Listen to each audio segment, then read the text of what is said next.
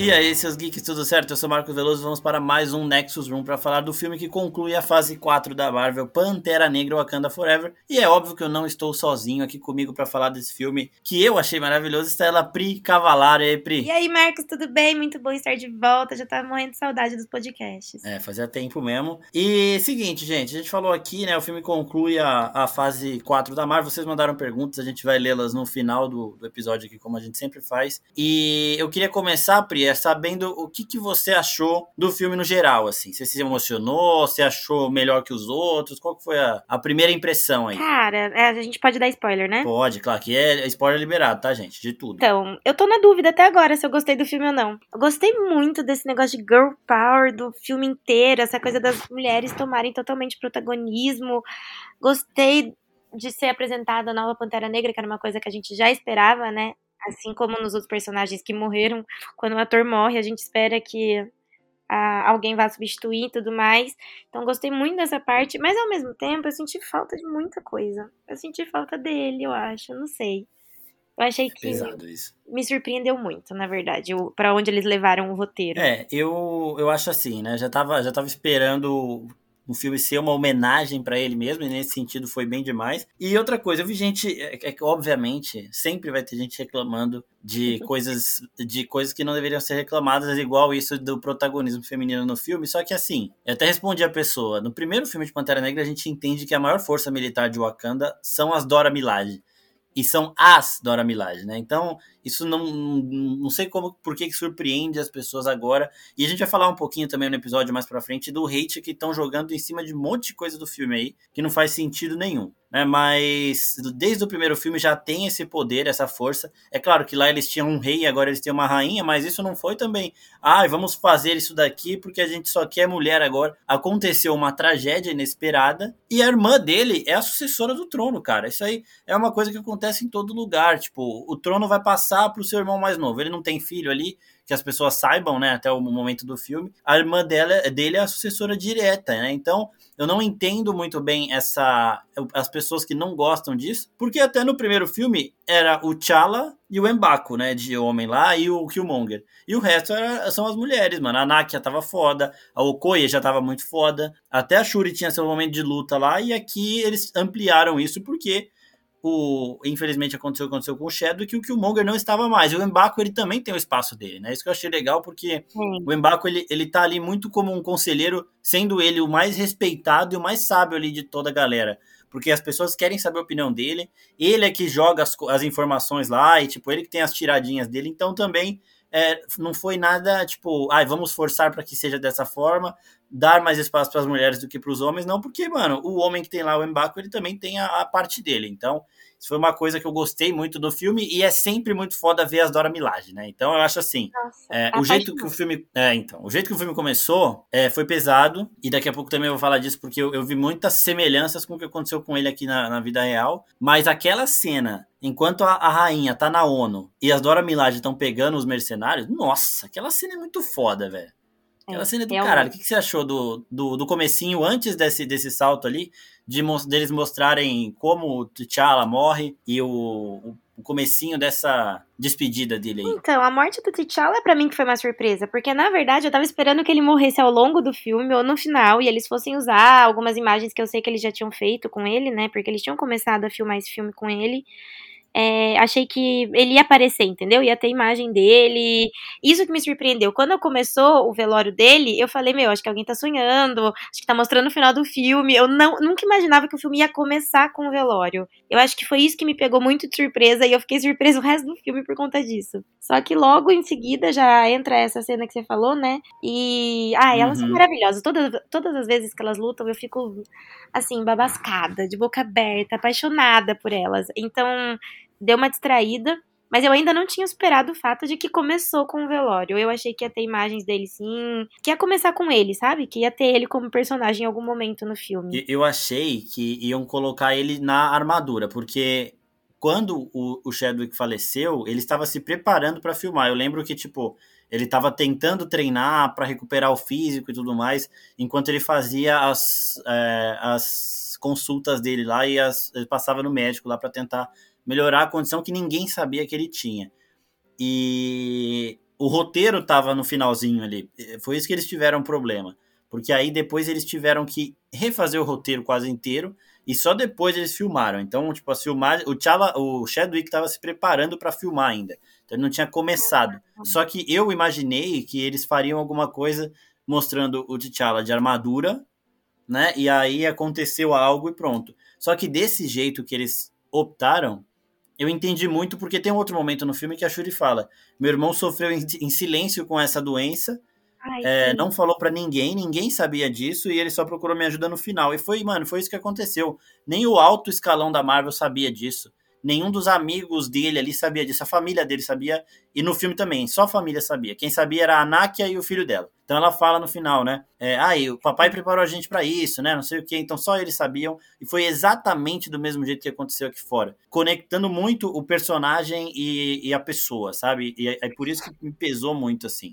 Então, eu, eu não achava que eles iam colocar CGI, essas coisas, igual fizeram em Velozes Furiosos lá com o Brian, e nem outro ator, isso aí seria um absurdo. Agora, eu imaginei que ele de armadura passaria um pouquinho, sabe, para mostrar alguma coisa. Só que o jeito que eles fizeram, eu achei muito foda para ser a homenagem. Foi, foi basicamente a mesma coisa que aconteceu com o Chadwick aqui fora, aconteceu com o T'Challa lá, né? Então foi foi pesado mesmo. E aí, a passagem de tempo também, o logo da Marvel, né? Todo cheio do Chadwick lá, aquilo ali, meu, né? ali eu comecei a chorar pesado. naquela hora. Essa parte já foi muito pesada, cara. Eu imaginava que daí eu ia chorar muito o filme inteiro. Eu acabei chorando no começo e no finalzinho só. Você chorou, Marcos? Eu chorei no, nessa Era parte, né? Agora, no final, eu, eu solucei, velho. Nossa, no final é sacanagem. eu também. Eu, eu, fiquei imaginando quando você tinha chorado, porque eu tava chorando e eu imaginei que você ia chorar mais que eu. Nossa, chorei. Mano, é, eles, porra, eles mostram ele e a Shuri se rindo, né? Um pro outro ali toda hora. Isso aí me quebrou demais, velho. Porque é, é uma outra coisa também dessa parte do luto, né? Eu via que em alguns momentos ali não tinham atores, né? As pessoas estavam realmente sentindo, porque, de novo, foi muito perto. Foi muito perto. É. E aí, é, o filme teve que voltar à produção, teve que voltar a fazer o roteiro. E quando começou as filmagens, eles já estavam com um tempo desse luto, sei lá, seis meses desse luto. E aí, quando a Shuri fala, é, faz um ano e ainda tô aqui nessa, não sei o quê, e aí ela senta na praia e começa a chorar. Falei, caralho, isso aí também não é não é atuação, tá ligado? Ela tá ali não. sentindo isso porque eles estavam acostumados a fazer isso o primeiro filme foi todo em volta dele, todo mundo que estava ali contracenou com ele em algum momento. Então aquilo era muito para ele, né? E aí chega, você chega lá para fazer a parte 2 e ele não tá lá. É uma coisa que você não espera, ninguém esperava, ninguém fazia ideia que ele tinha isso, né? Então, porra, é, é muito foda. Essa parte da homenagem eu achei muito bem feita e isso daí me ganhou muito no filme também, porque tinha horas que você via, tipo, dava uma caralho, vou chorar, vou chorar. E no finalzinho também. Aí a gente já passa para a parte da ação, que é aquela primeira cena lá. É muito foda mostrando a força de Wakanda, né? Então não adianta você querer roubar as coisas de Wakanda, porque Wakanda sabe se proteger. E as Dora Milaje lutando são do caralho. As cenas de ação desse filme são muito, muito foda. Por isso que você assistiu Thor, né? Assisti. não gostou, né? Então, eu acho que. Não. Tirando Homem-Aranha 3, que é um acontecimento, é uma parada que acho que não dá para comparar aqui com outros filmes, porque vem desde 2002, trazendo um monte de homenagem. Esse, é, tirando Homem-Aranha 3, né, No Way Home, esse é o melhor filme da fase 4 para mim, sem dúvida. Com Doutor Estranho, com Viúva Negra, com Eternos, com Shang-Chi, com a porra toda. Pra você. Não, eu também concordo. Na verdade, acho que foi o único filme que eu gostei até agora, tirando Homem-Aranha. Aliás, tô na dúvida, né, até nesse. A fase 4 da Marvel podia não ter existido na minha vida, eu acho. Eu tô ah, é sofrendo é uma, muito é uma... essa transição. Então, mano, isso, isso também é outra coisa, né, que a gente percebe, isso em Pantera Pantera Negra não era planejado, mas a gente viu em outras produções uh, eles tratando muito o luto, né? Então, a primeira produção da fase 4 é WandaVision, que tem a Wanda lidando com ela ter perdido visão, com ela não ter os filhos dela e tudo mais. Aí a gente passa para Falcão, é, Falcão Cidade Invernal, que são eles lidando com o mundo sem o Capitão América. O Capitão América tá vivo, tá velhinho e vivo, escondido lá, mas eles estão lidando com essa readaptação aí. Aí a gente tem Loki que também ele vê a morte dele lá, mas aí, tipo, não trata muito disso, já começa a, pro lado do multiverso. É, Cavaleiro da Lua tem muito dele também lidando com os traumas do passado, né? Então, o, o Homem-Aranha mesmo tem a parada da Tia May lá, então é, é, muito foda essa, essa fase 4 e fechou de um jeito que, sei lá, é uma, é uma fase mais para se sentir do que para andar para frente. As pessoas estavam tão acostumados com a Marvel sempre andando muito para frente, com cena pós-crédito que prepara alguma coisa para daqui seis anos, que também deu essa, esse probleminha. Mas eu concordo com você que foi a fase mais fraquinha. Só que mesmo assim fez dinheiro pra porra. Acho que foi a segunda mais rentável de todas, a, perdendo só pra fase 3, que tem Ultimato e Guerra Infinita. Ô, louco. Mas é porque a Marvel agora construiu um nome em cima de, dos Vingadores e de tudo isso, né? De todos os heróis, que leva as pessoas pro cinema, independente do filme anterior ter sido mais ou menos ou não. Porque eu vi muita crítica, tanto de Doutor Estranho quanto de Thor. Assim, o pessoal realmente não gostou. E mesmo assim, foi todo mundo no cinema assistir Pantera Negra. É, isso é verdade. As pessoas, tipo,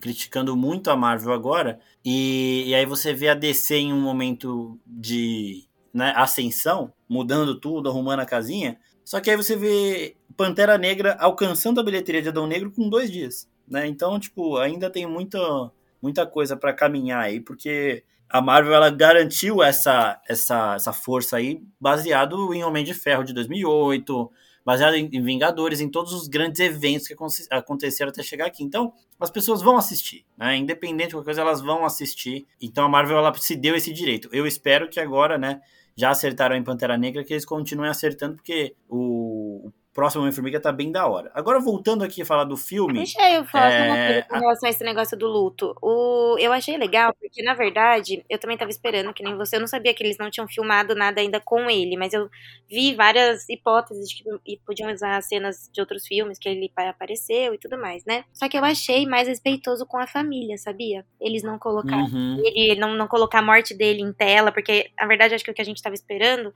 era a morte dele na tela, né? Ainda que fosse com uniforme, mas que ele morresse e daí tivesse o velório. Mas eu acho que não colocar a morte dele em tela, por ser uma coisa tão recente, tão real pra família, eu achei que foi muito mais respeitoso, sabe? E eu também senti essa emoção da Shuri o tempo inteiro muito forte da atriz.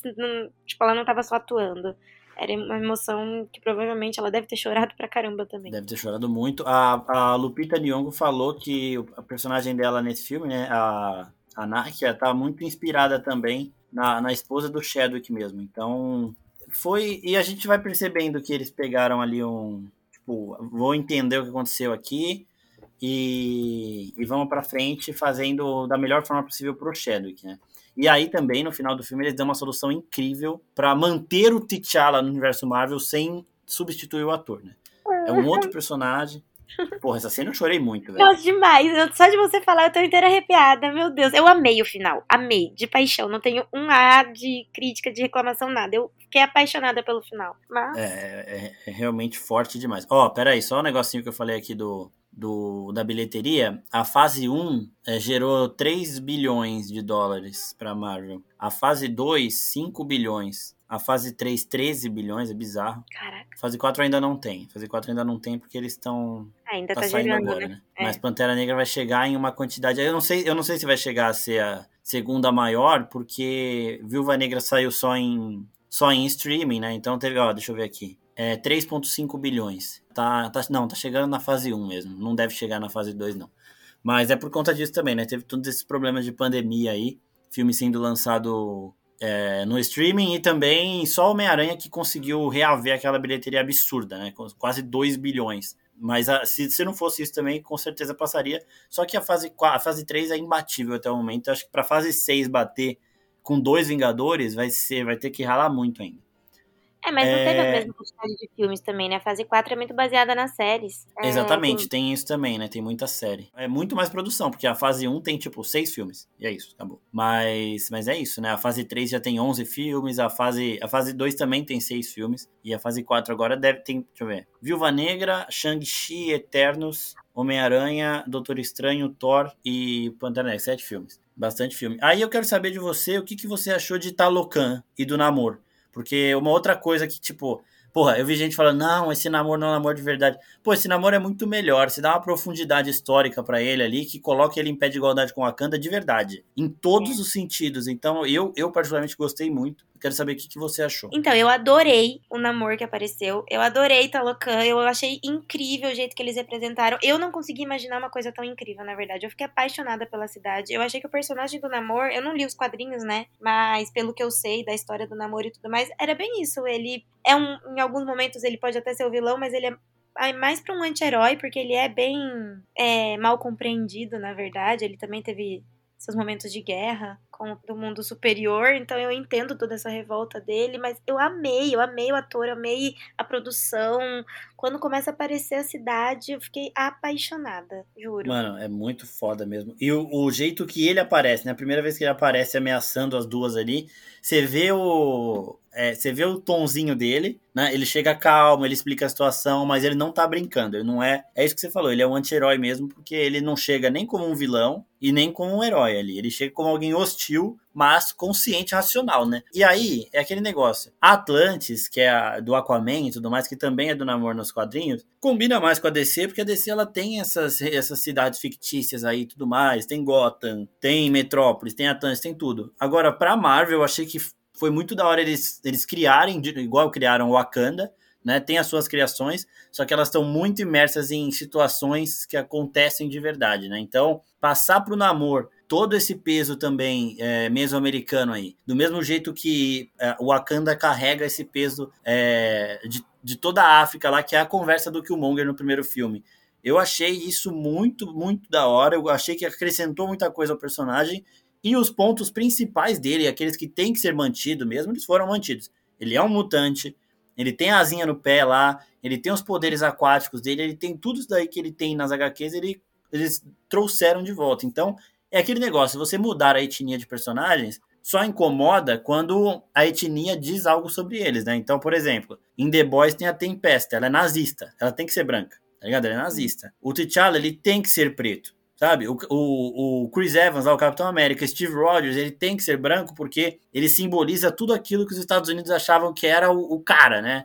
O soldado hum. perfeito lá da época. E então tem os personagens que carregam. Agora, por exemplo, o Tony Stark. O Tony Stark não precisa ser branco, ele é um bilionário playboy, tá ligado? Aí você coloca do jeito que você quiser, porque você mudar a etnia, nesse caso, não vai interferir muita coisa. Só que tem gente que se incomoda com pouco, não sei porquê, mas é aquele negócio, representatividade só não importa para quem sempre foi representado, né? Então, o cara sempre via lá um protagonista igual ele lá, para ele não tá nem aí. Só que aí você vai vendo como isso é importante, como agora as pessoas vão começar, vão ver um namoro ali vai falar, putz, essa história aí parece com a minha. É, isso daí aconteceu com a minha avó, com minha mãe. Então eu acho que nessa parte também foi do caralho. E aí o povo acha pelo em ovo para reclamar, reclamaram do físico dele ali, o que não importa nada, porque, mano. Reclamaram de outra coisa, na verdade, né?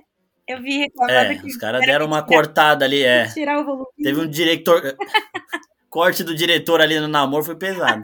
Mas mas, tipo, o, o, físico do namoro não importa em nada, porque ele tem super força. Ele Sim. tendo super força, não precisa ser bombado. O Capitão América precisa ser bombado, porque a força dele tá diretamente ligada com os músculos dele lá. A Shuri é magrinha, mano. Quando ela tomou a erva lá, ela ficou fodida, tá ligado? Então, um dos caras mais fodas do, de Talocan é um maluco lá que também é mó grandão, velho, gigante. O Thor ficou gordão lá, ficou zica também. Então, físico de, de super-herói não interfere em nada, velho. Quando o cara chega lá na oficina, por exemplo, comentando, ah, lacração, eu já viro o olho aqui para não xingar. Mas paciência que a vida é assim mesmo, o povo tá reclamando de tudo ultimamente e vai continuar, né? E uma outra coisa também de Talocan que é da hora é a parada do, do Kukulkan, né? Que é a divindade lá. É uma divindade, eu já fiz um vídeo falando mais sobre, sobre essa divindade aí, que na cultura asteca é o Quetzalcoatl, né? É outro nome, mas é uma divindade parecida, que tem a ver com revolução, a criação de uma nova era e é uma divindade do, dos elementos naturais, né? O principal sendo o vento, mas ela também é da água, do sol tudo mais, né? E, porra, eu achei muito foda a caracterização. Aquela cena que ele tá com aquele elmo do, com, com a cabeça do Quetzalcoatl, que é a serpente emplumada,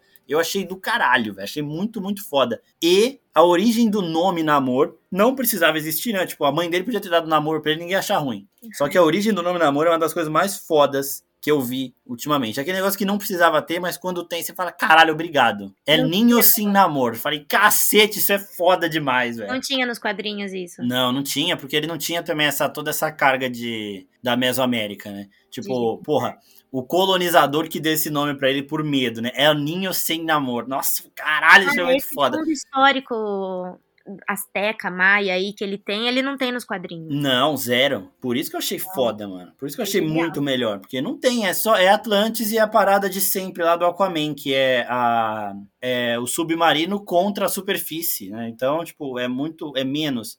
Agora, você quando ele fala, é, os meus inimigos me chamam de namoro, eu falei, caralho. E aí, quando ele explica, eu falei, nossa, isso é muito foda, velho. Quando ele falou isso aí, eu também fiquei, caramba, mano. E tipo, a gente sabe, a gente só conhece ele como namoro, né? Então, Exato, quando ele falou isso, eu falei, nossa, velho, ele vai vir pra botar fogo em tudo. Puta que pariu. Só que depois, quando não. ele explica de onde veio, que eu percebi que, mano, não é vilão. Não é só um vilão, na verdade, né? É, não, não é vilão, mas ele é aquele cara que vai fazer o que ele tiver que fazer para proteger o povo dele, né? Ele já mostrou isso daí. E, e, aqui, e o que eu gosto também é isso, né? Chega um momento do filme que você fala, puta, agora fudeu. Isso é muito bom, porque você não sabe o que vai acontecer, velho. Tipo, agora, quando a Nakia matou a mina lá e pegou a Shuri e levou, eu falei, nossa, fudeu. Fudeu, não sei o que vai acontecer. Eu vi gente no cinema, na, na minha sessão, que falou, agora eu tô puto com a Kanda.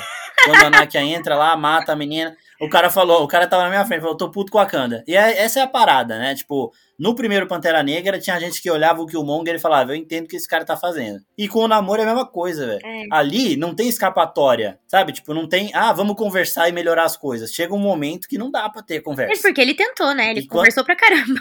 Exatamente, exatamente. E, e, aí, quando você vê isso acontecer, você fala, nossa, agora fudeu, velho. Porque não tem conversa. Ele não vai conversar. E quero te fazer uma pergunta. Naquela cena maravilhosa da ponte, que eles pegam a Riri Williams para voltar lá e tem a perseguição, que é quando a Okoye enfrenta os, os, os caras de Talocan lá. Ela contra cinco. Você ficou com medo dela morrer? Não. Eu fiquei, eu fiquei. Falei, puta, ela vai morrer. A Riri Williams? Não, porque... Não, a, a Okoye. A Okoye. Ah, sim, ela sim. Nossa, eu falei, puta, ela vai morrer, velho. Vai, Mano, ela, ela sozinha. E ela é foda, tá? Nossa, essa cena eu gritava e, tipo, é, eu no cinema, assim, era aquelas cenas de, tipo, caralho, você vai vibrando junto, né? Cada golpe que ela acertava, caralho, não sei o quê. A cada golpe que davam nela, você, tipo, puta, vai morrer. É, Nossa, não, eu achei não, isso muito foda. foda porque véio. ela tava lutando com tudo que ela tinha, só que ela tava lutando contra os mutantes também. Eles não são necessariamente mutantes, né? Porque eles não nasceram assim. Mas eles todos tomaram um negocinho. É que a gente não sabia disso. Nessa hora, eu acho que no filme não tinha mostrado ainda como que eles viravam a, a, a... Não, não tinha mesmo, não tinha mesmo. Porque depois que ele pega pega a Shuri que ele explica tudo ali. É, é porque é, tudo que o Namor tem, o, o, o, povo dele tem também, só que muito menor, né? Então, tipo assim, é 10% da força do Namor, que já é muito, do fator de cura, da resistência e tudo mais. Eles são mais resistentes, mais fortes que os humanos comuns, só que eles não chegam a ter esse nível, né? Tipo, eles, eles apanhariam do Capitão América fácil. Fácil não, né? Mas apanhariam do Capitão América em termos de força e tudo mais. Como apanharam porque eles são superiores ao humano. Exatamente. Ela, ela consegue segurar. E, mano, a Okoye, ela é muito foda, velho. Nossa, ela é muito foda. Uma outra coisa da Riri também. O que, que, você achou da cena que eles recrutam, né? Entre aspas, ela ali, que chegam na faculdade, entrando no quarto dela. Eu achei muito parecido com a, o jeito que o Tony Stark traz o Peter Parker em Guerra Civil. Que ele chega na casa do Peter, o Peter, caralho, é fã dele, olha ele já fica, tipo, é igual ela, né? Você, a Shuri, eu fui recrutada pra Wakanda, não sei o quê. Então eu achei muito parecido e eu gostei disso porque nas HQs, o Tony Stark faz o que ele fez com o Peter Parker aqui no CM, com ela, com a Riri. Ele descobre ela porque ela fez uma armadura dele, ele vai atrás. Aí quando ela chega lá na casa dela, ele tá lá, tá ligado? Então, é, é, adaptaram o que o Tony faz nas, nas HQs com ela, adaptaram ele fazendo com o Peter e agora adaptaram a Shuri e a Okoye fazendo com ela também. Então, eu gostei pra caralho desse momento aí dela se conhecendo. Eu gostei também. É que eu não sabia, na verdade, que ela que ia ser a substituta do, do Homem de Ferro até a hora do filme. Muito menos que ela ia aparecer nesse filme. Você sabia? Isso era Não, não, sabia. Eu sabia porque, tipo, já tava em todos os trailers ela e eles, eles anunciaram. Não era uma surpresa, assim. Até, tipo, a gente fez o, o perfil da personagem lá na, no domingo, acho. Não, no sábado. E aí teve gente, ah, spoiler, não sei o quê. E é, foi pouca gente, porque muita gente chegou e falou, mas não, tá no trailer, não sei o que lá. A gente não dá spoiler desse jeito, tá ligado? Isso é muito cuzão, não faço isso. Mas aí depois eu percebi que muita gente não vê trailer. Então, das próximas eu vou até segurar um pouquinho mais. Mas não era uma surpresa para mim, porque, tipo, anunciaram ano passado que a Dominique Thorne, que é a atriz, ia fazer a estreia dela na Marvel em Pantera Negra. Isso foi uma notícia, né? Não foi, não era segredo, não. Segredo era o, o T'Challa filho. Segredo era o Killmonger. Que segredo do caralho, né? Agora, ah, o dela, não. ele virar a nova Pantera Negra também foi, era um segredo? Era um segredo. É, tipo, tanto que eu achava que ia ser a mãe dela. Cheguei a achar que era a Nakia também. Mas... Ela foi fa faz também. muito mais sentido ser a Shuri. Não, faz muito mais sentido. Mas eu fiquei muito triste com a, mãe, a morte da mãe dela. Meu Deus. Eu acho que foi eu totalmente também, desnecessária. Totalmente. Não precisava ter matado a mulher naquela hora, meu. A Shuri perdeu tudo, sabe? E tudo bem que isso faz um bom herói, tem a história do herói e tal. Mas não precisava, ela já tinha passado por poucas e boas, assim. Ai, achei muito desnecessário. Acabei de arrepiar aqui com isso, porque eu lembrei do Namor falando, né? Os melhores líderes são as pessoas que mais sofreram. Falei, caralho, né? Tem umas falas muito foda nesse filme aí também, nesse sentido. Mas eu acho que a morte da Ramonda ali, ela pega mais também para apresentar o Namor, né? Tipo, a ameaça é essa. É, não vai dar tudo certo quando ele tá envolvido, sabe? Vai ter um tumulto quando ele tá envolvido. E, e tem o tumulto. E outra coisa, você sentiu um climinha do namoro com a Shuri ou eu tô viajando? Eu senti, eu achei, na verdade, eu já tinha imaginado toda. Meu, quando eles começaram a conversar e o namoro falando que queria ajuda da Shuri, da Shuri não sei o que, levou ela para conhecer a cidade, eu juro por Deus, eu já imaginei, pronto, príncipes se casam, as nações se unem, vai dar tudo certo, entendeu? Eu nunca imaginei tudo que ia acontecer depois. Só que o namoro tornou isso impossível, né? Qualquer amizade dos dois é impossível quando ele mata a mãe dela. É, então, é... podia ter também uma parada de mais de, é, de um compreender o outro, né? De compreensão, de tudo mais. Só que, lá, eu senti uma pitadinha, mas também pode ser coisa da minha cabeça que eu adoro fazer umas fanfic do nada, né? Mas. Romântico corrigível. Mas, porra, é, mas assim, eu adorei também o momento, os momentos que esse filme tira para fazer algumas homenagens. Porra, quando a, eles estão lá com a Riri e ela pega a armadura, não mostra a armadura, né? Ela fala: pode, pô, vocês podem ir com o carro que eu vou com aquilo ali. A é. Shuri olha para cima. Quando a Shuri entra lá na garagem, ela fala: Isso é tecnologia Stark, não sei o quê. Mostrando que o Stark, o Tony Stark até impressionava a Shuri, que tem toda a tecnologia de Wakanda pra ela. E, mano, quando ela vai sair, que os, os caras invadem e falam: Caralho, ela tá com uma, uma armadura do Homem de Ferro. Eu falei: Nossa, isso é muito foda, velho.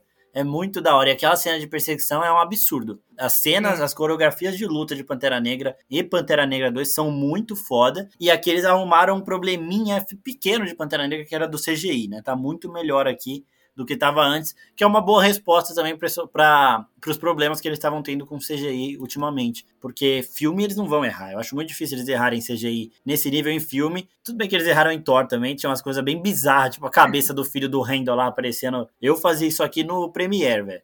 Mas aqui, aqui nesse filme, que era o importante, eles acertaram. E eu acho que esse filme era o mais importante dessa fase, pelo que foi o Pantera Negra mesmo, por todo esse peso, e pra gente ter uma resposta. E aí, o que vai acontecer no futuro? E aqui eles é deram não resposta. Era, não era pra esse filme fechar, né? A fase 4. Não, ia, eles mudaram muita coisa. Guardiões da Galáxia assim, antes de Thor, teve um monte de mudança, um monte de coisa. É, mas eu não, eu achei legal essa parte do, do CGI também. Eu gostei bastante da qualidade do filme. As cenas de luta, para mim, foram assim, o que me seguraram atenta, porque o filme é muito longo, né? Digamos que é, eles deram uma exageradinha no tempo de só que foi o que me segurou o filme inteiro atento, assim, sem perceber que passou tudo isso de tempo, porque as cenas de luta são incríveis. Sabe que eu não, eu não senti tanto tempo assim, tipo, não chegou, eu não, não, não olhei o relógio nenhuma hora, tipo, foi indo, sabe? Isso eu gosto pra caralho. Tem filme mais curto que eu fico, porra, vai acabar essa porra, não? Aqui, mano, foi numa, numa só, porque é aquele negócio, você vai entrando no filme, você vai sentindo o que eles estão sentindo, você sabe o que aconteceu aqui fora, né? Então, porra, foi sendo muito foda, né? E o começo é muito intenso, né? Começa com a Shuri de costas gritando, mozona. O começo me lembrou, dadas as devidas proporções, ao começo de Guerra Infinita, que também é, tá acontecendo um monte de coisa, você tem que se situar ali nos primeiros segundos para entender. Porque lá o Thanos está invadindo a nave de Asgard lá e tá todo mundo correndo, pedindo ajuda, e do nada o, Randall caído no chão, gemendo de dor. E aqui é a Shuri correndo para um lado para o outro. Como é que tá o meu irmão? Não sei o que. E os caras, não, vai passar, vai ficar com ele, não sei o que. E ela, não, eu quero silêncio, não sei o que lá. E tipo, porra. Então já começa o filme te acordando. Se você tava com sono, você vai acordar. Vai entender e vai começar a sentir. E aí, toda essa apresentação de namoro, é, a Riri Williams, eu acho que combinou muito também com, com o filme. A Riri com o Tony Stark também combinou pra caralho, achei muito foda. Tipo, ela não vai ter essa mentoria, provavelmente eles vão adaptar isso pro Rhodes, né, pro máquina de combate. Não vai ser uma mentoria genial, porque ela não precisa disso, ela já é genial. Mas vai ser aquela parada de ser um herói, de usar a armadura. O Rhodes conheceu o Tony, que é o manto que ela tá assumindo agora, então eu acho que vai ser isso pra personagem. E eu gostei muito dela, ela já se impõe ali, ela já tem os momentos de ação dela no final, que ela encara também uma das. A Namora, né? Que é uma das principais ali de Talocan, ela encara, ela vai para cima. E, porra, eu achei, eu achei muito forte uh, essa, essa inserção aí da Riri Williams dentro do universo Marvel. E a, a, armadura que ela faz em Wakanda é basicamente, parece um Metabots lá, né? Que é um animezinho que eu assistia. Uhum. Mas é, é, parecida com a que ela tem nos quadrinhos, a, a última, né? Porque ela tem, ela passa por estágios de armadura ali, a última dela é muito desenvolvida, é muito foda mesmo, e ela tem esses adornos de coração, só que no, nas HQs ela é rosa, e aqui ela é vermelha, né? Mas, porra, eu gostei demais, eu achei muito louco. E, meu, eu achei incrível ela ser inserida nesse filme, porque essa afinidade que ela criou com a Shuri, por exemplo, vai ajudar ela com a tecnologia, porque que nem você falou, a genialidade ela tem. Agora, a tecnologia que a Shuri vai estar disposta a ceder para ela, né, para elas trabalharem juntas, inclusive, porque provavelmente no próximo Vingadores as duas vão trabalhar juntas. Uhum. Então, essa afinidade que é muito difícil você entrar em Wakanda, é muito difícil você conseguir a confiança de alguém de Wakanda, principalmente da Pantera Negra, no caso vai ser a Shuri e tal, e ela, como ela já lutou uma batalha do lado da Shuri, eles já quebraram esse gelo entre as Sim. duas, né? Então, eu acho que é uma porta de entrada da Shuri pros Novos Vingadores. É, em tá relação a Shuri ser Pantera Negra, eu acho que não vai ser mais, porque eu até falei no vídeo de primeiras impressões que eu, primeiras impressões que eu gravei no dia que a gente assistiu, na pré-estreia. Quando o filme acaba, eles têm aquela cerimônia de coroação do Pantera, né? Então, o Pantera Negra vai lá para lutar contra quem quiser desafiá-lo pelo trono, toma aquela, aquela erva para tirar os poderes, a super força e tudo mais, e aí enfrenta a pessoa em pé de igualdade. O T'Challa fez isso contra o Mbaku, ganhou, perdeu pro Killmonger e depois ele ganha do Killmonger na, na treta mesmo. Mas quando a Shuri não vai e o Mbaku fala eu me candidato, eu, filho de Wakanda, me candidato, para mim ele vai ser o Pantera Negra, porque assim, quando ela não vai, ela abre mão do, do trono. Ela não vai mais comandar porque ela tá meio que dando um WO ali. As pessoas teriam que desafiá-la. Como ela não foi, ela tá saindo. E quando ele fala isso, eu, filho de Wakanda, vou me candidatar, quero lutar pelo, pelo trono, né? É, eu não vejo ninguém desafiando ele, porque ele é o mais forte. E a gente viu durante o filme ali que ele é um dos mais influentes ali. Provavelmente o mais influente, né? Era ele que respondia algumas coisas, ele que dava umas tiradas, ele que falava com a família real de com uma forma mais de igualdade ali. Então eu acho que não vai ter um desafio, ninguém vai desafiar o Ambaco e ele vai assumir isso. A Shuri continua com os poderes, acredito eu, de super força e tudo mais, que pode vir a voltar. Ela vai continuar com o manto, provavelmente, aquele que ela fez para ele, para ela, porque não vai servir para o Embaco também. Mas o Pantera Negra em si vai ser ele. Então eu não sei se eles vão deixar a Shuri continuar. Eu não continuar... vejo ele lutando com os Vingadores, pelo personagem. Então, é, é... eu não sei. Então, eu vejo ela ficando mais solta pelo mundo, então, fazendo as coisas dela. E ele lá, em... o protetor de Wakanda, sabe? Quando for necessário, ele estará lá. Mas eu não. Ele vai ter a super força. Tenho certeza que ele vai tomar aquela, aquela erva coração lá, vai ficar forte e tal. Eu não sei em relação a ela, se a Shuri vai ser mais uma gênia a partir de agora, se eles vão dar uma tirada nela ali no universo Marvel, se vão dar uma escanteada, ou se ela vai continuar com essa super força, mas ela não vai lidar com essas coisas de trono e tudo mais, porque ela não é mais a rainha. O rei agora é o Mbaku, porque é ele que falou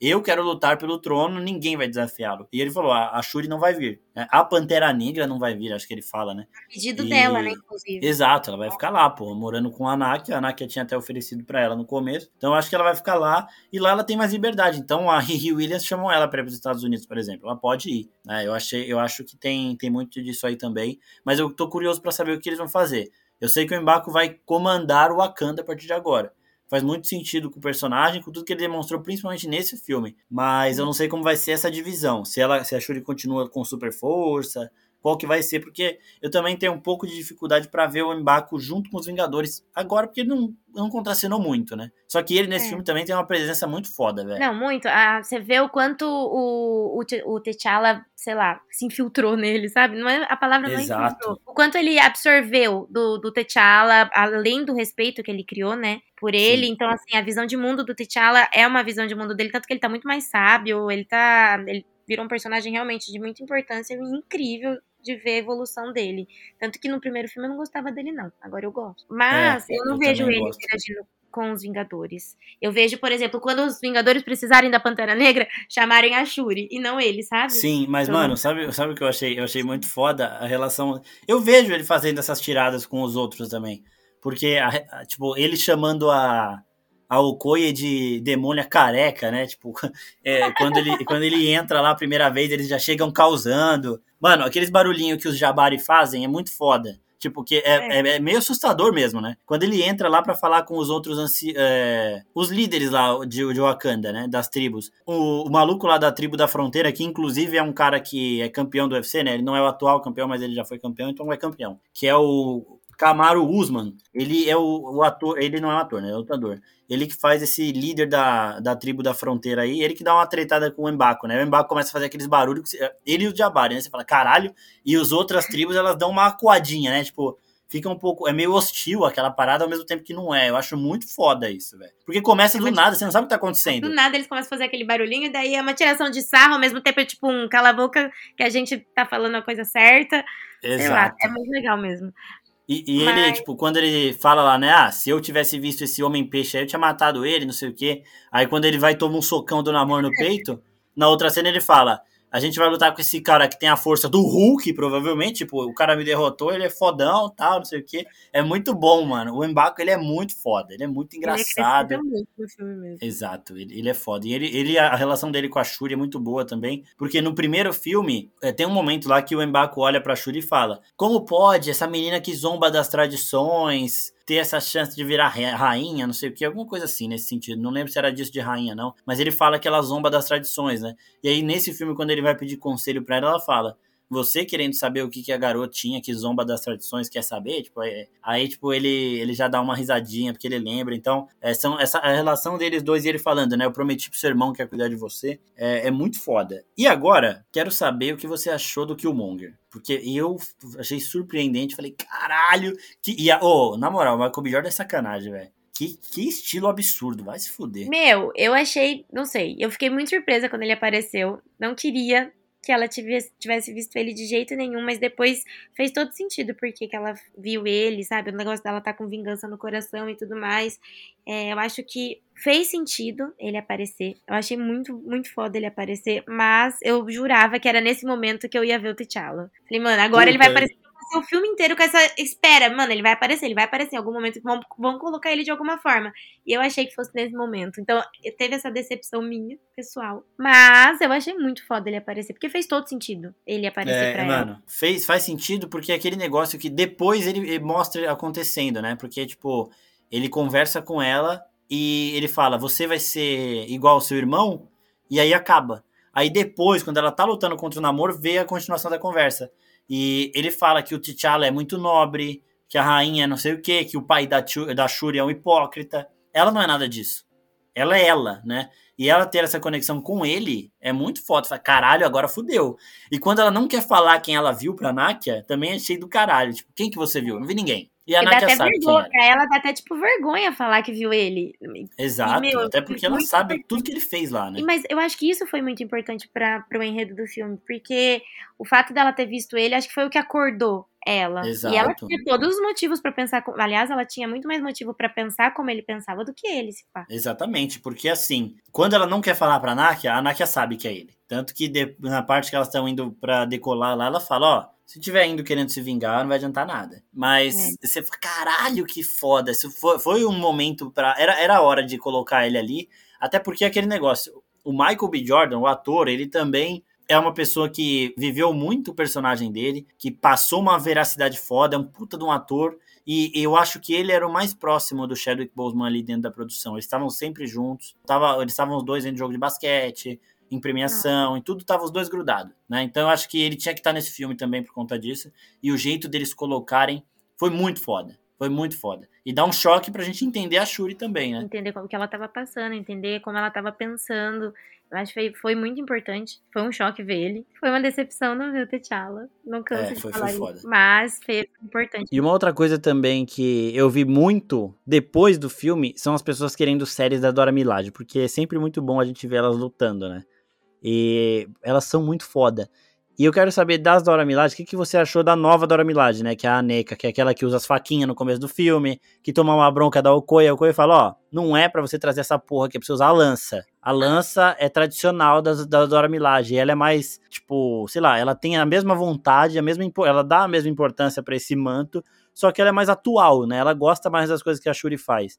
Enquanto a Okoye é mais tradicionalzona. O que, que você achou da, da Aneka? Aí? Eu acho incrível quando tem um personagem que gosta de quebrar as tradições, ao mesmo tempo respeitando o, o principal, os valores e tudo mais, e não se desviando disso.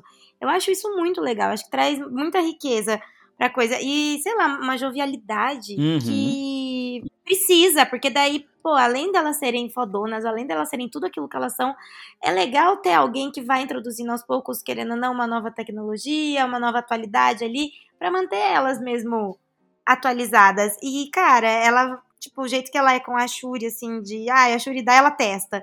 E encara a Koya, tipo, sem medo nenhum, mesmo a Koya falando, meu, não acredito que você trouxe isso, e ela continua lutando com as faquinhas dela como se nada tivesse acontecendo, e ainda fala, meu, acho que eu vou guardar isso pra mim, porque eu gostei. Aí a Okoya fala, não, tem que ser a lança, porque tem todo o significado, sei lá, tradicional, ritualístico da lança e tal. Eu gosto de personagens assim que quebram o padrão. É, e é muito bom eles mostrarem também essas tradições quando, tipo, eles descobrem que tem Vibranium no mar. A Okoye e a Ramonda, que é a rainha, elas ficam tipo, isso muda tudo, todas as lendas, tudo, não sei o quê. E a Shuri lá, tipo, mano, é normal, tá ligado? Deve ser, tipo, e ela fica chocada, porque é de novo aquela parada de, principalmente com a Shuri e com as Dora Milaje lá, de ciência, de tecnologia contra misticismo e tudo mais, né? Então, elas acreditam mais nas lendas, enquanto a Shuri tem uma visão muito mais é, científica de tudo. Quando a Ramonda fala, ah, eu, eu senti a brisa do seu irmão me empurrando pra frente, e a Shuri fala, você não sentiu nada, era só sua mente tentando te confortar, não sei o quê. Então tem muito isso. E com a Okoye e a Neka também, eu gosto muito que quando a Okoye vai para chamá-la no final, pra batalha final, ela tá pronta, tá pronta. A Okoye chega e fala, ó, você, por que, que você entrou pras Dora Milaje? Ela já fica na postura, né? Ela já faz ali e ela tá preparada. E a Ayo, que é a outra Dora Milaje, que é aquela que apareceu em Falcão Cidade Invernal também, ela também tem o destaque ali também muito da hora, da relação dela também com a Aneka mesmo. E o que eu gostei é que, mano, elas estão prontas para morrer por Wakanda. No momento final, que elas estão completamente encurraladas lá na luta contra Talocan, é... elas, tão, elas falam, mano, vamos levar o máximo que der com a gente aqui. Foda-se, a gente vai morrer, mas vai levar um monte. E você fala, caralho, muito foda. Então elas são muito fortes mesmo. Elas são, tipo, sei lá, merece uma série. Eu sei que tem uma série da Okoye em desenvolvimento. Não sei se vai ser sobre as Dora Milaje ou só sobre a Okoye. Mas todo lugar, toda hora que as Dora Milaje aparecem, elas têm essa, esse peso. E eu acho isso muito foda porque eu lembro da primeira vez que uma Dora Milaje apareceu, que foi em Guerra Civil. Quando a Viúva Negra chega para falar com o T'Challa e ele tá que, não tá querendo tal, uma Dora Milaje, que é a Ayo, inclusive, é a mesma atriz e tal. Ela vai para cima da Viúva Negra e fica, elas ficam se encarando. O T'Challa olha e fala, isso seria interessante, mas a gente não tem tempo. Aí ele sai andando. Lá na ONU, né? É, é, mano, isso é muito foda, tá ligado? Ela encarou a Viúva Negra. Ela encarou, não era qualquer um, era a Viúva Negra. E encararia. Se fosse para sair na mão, elas teriam uma luta muito foda ali. Então, porra, toda hora que as Dora Milaje aparecem, eu falo, nossa, isso é muito bom, velho. Isso é muito bom. Vai começar alguma coisa muito boa. Não, eu acho elas, que elas mereciam uma série. Já teve séries, séries por menos, né? Teve mesmo. Eu não sou muito fã das séries, né? Então Uhum. eu sou suspeita pra falar.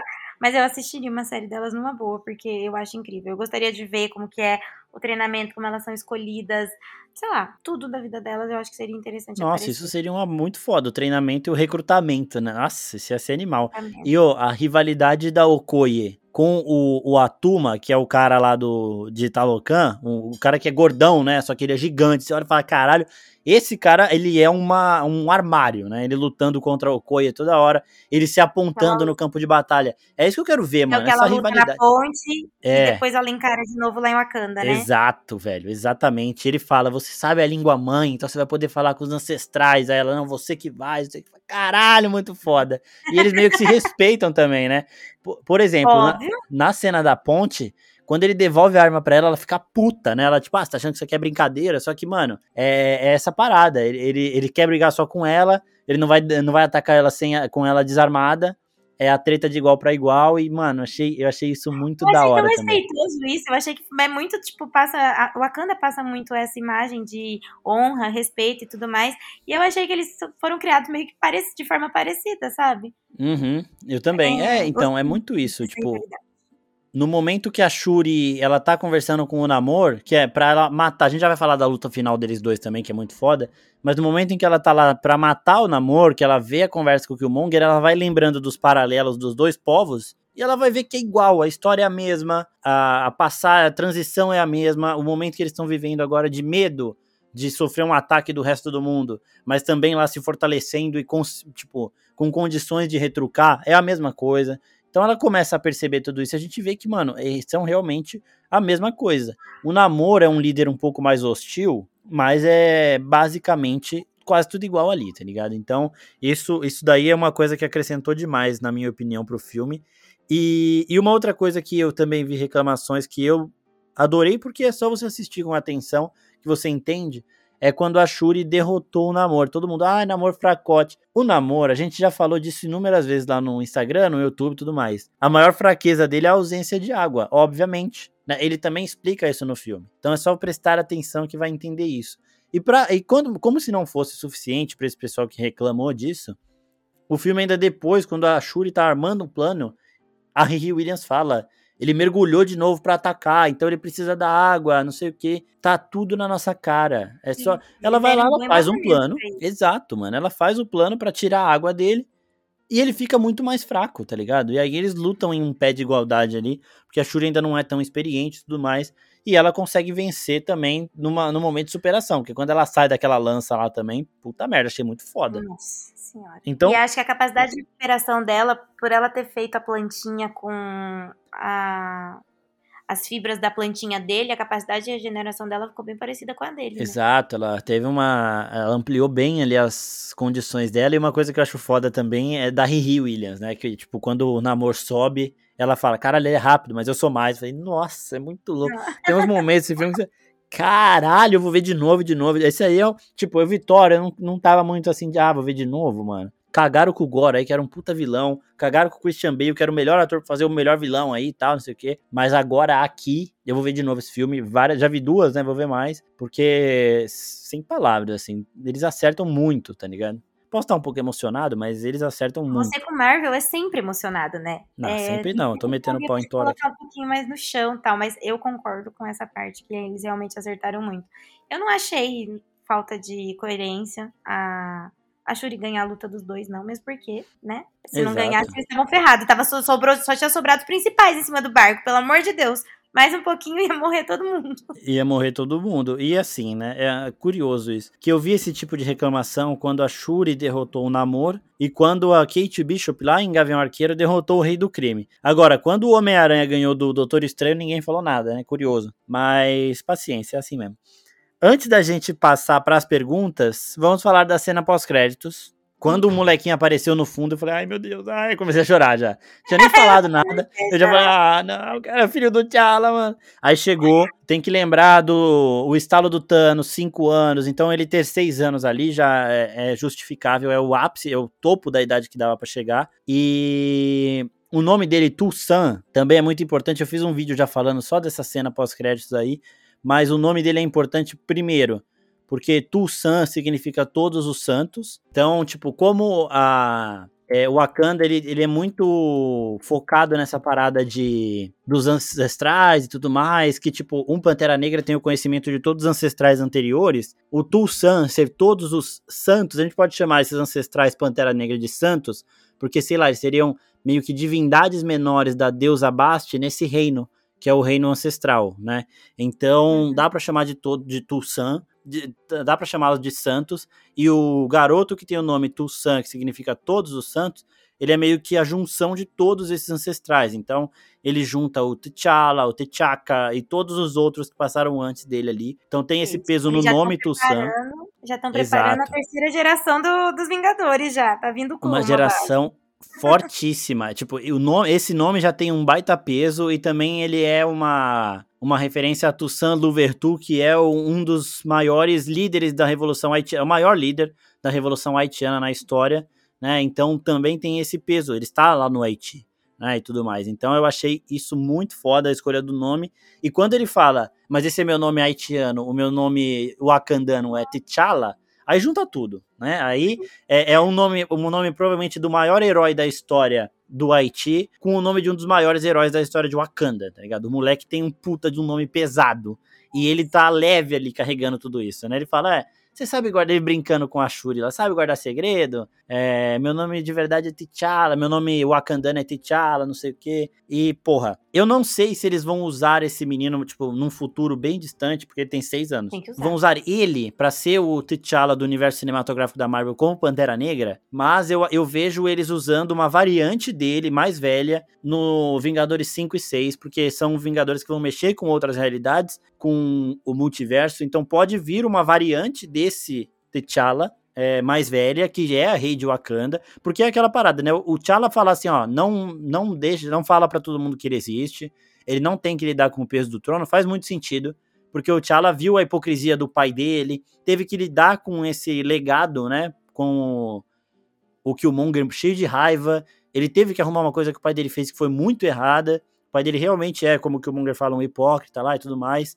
teria com certeza matado a Riri Williams para ver o Wakanda de boa, e o T'Challa não quer que o filho dele tenha que tomar todas essas decisões. Então, ele fala, o moleque sabe quem ele é, ele sabe da importância que ele tem, e quando ele tiver seus 18 anos, ele vai decidir, ó, eu vou para lá assumir esse legado, vou lá chegar lá e desafiar o Mbaco, por exemplo, ou eu vou ficar aqui de boa vivendo a minha vida. Então ele vai ter essa parada e isso faz muito sentido com o que o T'Challa passou e com quem o T'Challa era também, né? Então, quero saber o que você achou dessa cena pós-créditos maravilhosa aí.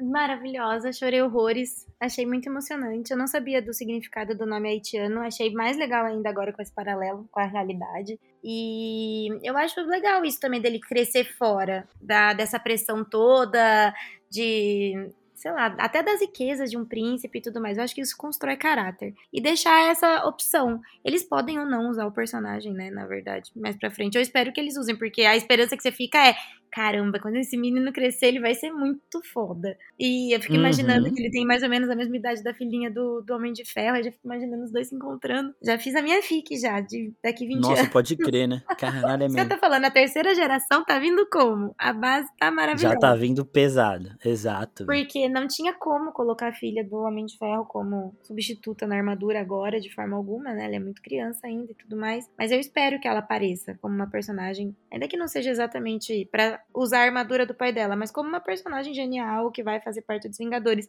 Foi a mesma esperança que eu tive com ele, com o, o T'Chalinha. É, eu acho que. Exatamente. Eu espero que eles usem ele mais pra frente, sim, e protejam ele, pelo amor de Deus, até lá. Porque criança é sempre uma é, vulnerabilidade muito grande. É, mas assim também, tem um. O, o T'Challa ele tem um filho nas HQs, não tem nada a ver com esse. Que é um filho dele com a tempestade. E o moleque ele nasce com os poderes do Pantera mutante? Negra. É, eles casam, ah, né, os dois. Olha. É, e o moleque ele nasce com, com os poderes dos dois. Então ele tem a super força, tudo do Pantera Negra e tem também os poderes climáticos da tempestade. E a única coisa que eu acho que pode ter de paralelo é que esse moleque pode ter nascido com. Do mesmo jeito que o Namor nasceu, sabe? Já com a genética ali da, da planta coração aí, da erva coração, nele naturalmente. Então ele ter a super força e tudo mais. E seria algo para ele descobrir um pouco mais velho, igual a Kamala fez em Miss Marvel, por exemplo. Ela despertou os poderes dela um pouco mais velha, né? Então eu acho que isso aí pode acontecer também, porque aí a gente teria. Porque aí, de novo, ele teria um pouco mais de peso ainda, porque o Pantera Negra de Wakanda, o símbolo de proteção e tudo mais, ele toma aquela erva para ter os poderes. Quando chega um mutante que já tem esses poderes de nascimento, ele vira um pouco em pé de igualdade com o que o Namor é. Porque o Namor ele é superior sem ter que tomar nada. Uh, em Wakanda, você toma sendo merecedor. Você foi escolhido para ter essa, esse poder divino, digamos assim. Que também é um peso muito grande. Agora, você nascer com isso é o destino estar te escolhendo. Então também tem mais essa, sei lá, esse peso pro, pro, pro moleque também. Eu acho que isso pode de novo, num futuro bem distante, acontecer no universo Marvel regular e já de primeiro momento em 2024, 25, né? 2025 e 26, para Vingadores 5 e 6 ali com uma variante dele, uma variante já é, com um ator mais velho é verdade, ele ser um mutante, né? Porque se for seguir a mesma lógica do Namor, ele, ele nasceu da mesma forma. Eu tô adorando essa introdução dos mutantes. Eu também, mano. Marvel, assim. É muito aos pouquinhos. Eu não vejo a hora de um filme só deles. Eu também, velho. Vai ser foda. E assim, eu tô gostando muito de ver como eles estão fazendo isso, porque em Miss Marvel eles dão muita ênfase, né? Tipo, nossa, é uma mutação. E toca a musiquinha dos X-Men. Aqui não, aqui o Namor ele tá explicando pra Shuri, ele fala: é, Eu nasci com a orelha pontuda, asa no pé e uma força extremamente grande e tal, não sei o que, um mutante. E vida que segue, tá ligado? E o jeito que eles intro... É. tipo, fizeram com que as asinhas ficassem da hora também foi muito bom aqui. E eu tô gostando dessa, dessa introdução dos mutantes aos poucos, sem introduzir os principais. Né? O Namor, ele é o primeiro mutante dos quadrinhos da Marvel. A ideia de que existem Exato. mutantes. A ideia de que existe mutante, porque antes até então a gente tinha o Thor, que é uma divindade. Uhum. O Capitão América tomou um negócio pra ficar daquele jeito. O- Exato, O, é um Homem-Aranha foi picado. Então, assim, a gente não tinha nenhum herói que nasceu mutante. O Hulk também foi transformado ao longo da vida. É, Homem-Aranha, é, gosto. então. Todo, todo mundo ganhou A a. ideia de que é ok existir mutantes, sabe? Sim. Porque, quem sabe, um, um- um X-Men, um futuro Ah, próximo, eu chegar. amava X-Men, de paixão. Vai chegar e não vai demorar muito, não, mano. Vai ser. E vai, e vai ser, vai ser desse jeito. Eles vão introduzindo aos poucos os mutantes em outras produções aí. E estão acertando até agora nesse sentido. É... Bom, perguntinhas. Vamos ver. Vale a pena ver esse filme após as polêmicas envolvendo a fase 4 da Marvel? Não é polêmica, né? Após as produções ruins. Mas, de novo, é o que a gente falou aqui, acho que vale, né? Vale. Vale. Com certeza. Esse, na verdade, é o que mais vale. Perguntinha foi do Biel Félix 06. É, o ISX Oliveira aqui pergunta: Nas HQs a Nakia e o T'Challa têm um filho mesmo? Não, né? O filho é com a Tempestade. Falando rapidinho da Nakia, primeira vez que ela aparece, eles dão um close na Lupita Nyong'o. Eu acho que eu fiquei apaixonado à primeira vista ali. Eu já tinha visto a Lupita Nyong'o, mas ali, caralho, foda, velho. Mas. é, não, eles não têm um filho nas HQs. Mas eu achei muito boa essa. De novo, eles acharam um jeito de manter o T'Challa no universo Marvel sem substituir o ator. É outro T'Challa, não é uma invenção completa, muito forçada, não- faz sentido pra história, então eles acharam um jeito muito bom de, de, de fazer isso. E até a família do Chadwick falou que o Chadwick não gostaria de ver o personagem acabando ali, sabe? Então o jeito que eles acharam foi incrível, velho. Foi muito foda. É porque a- colocar outro personagem era muito fora de cogitação. Outro ator pra fazer o, perso- o mesmo personagem era muito fora de cogitação. E teoricamente o Pantera Negra não morre nesse momento, né? Da, Exato. da Marvel nos quadrinhos. Então foi uma adaptação necessária, mas eu acho que ficou muito top também. E aqui, ó, o André 3D pergunta: a erva coração sintética foi viagem? Não foi viagem, porque o Killmonger queimar a erva coração no primeiro filme faz um pouco de sentido com o personagem, e eles tinham que dar um jeito disso, né? E agora eles deram o jeito, ela é plantada no final, ela volta a florescer ali em Wakanda, então foi a mesma coisa que fizeram lá com o Tony Stark tirando o negócio do peito dele e depois eles ignoraram isso. Então, mano, é coisa que acontece ali que não. Ah, é sintética, a Shuri refez. Tá ligado? Mas ela fez.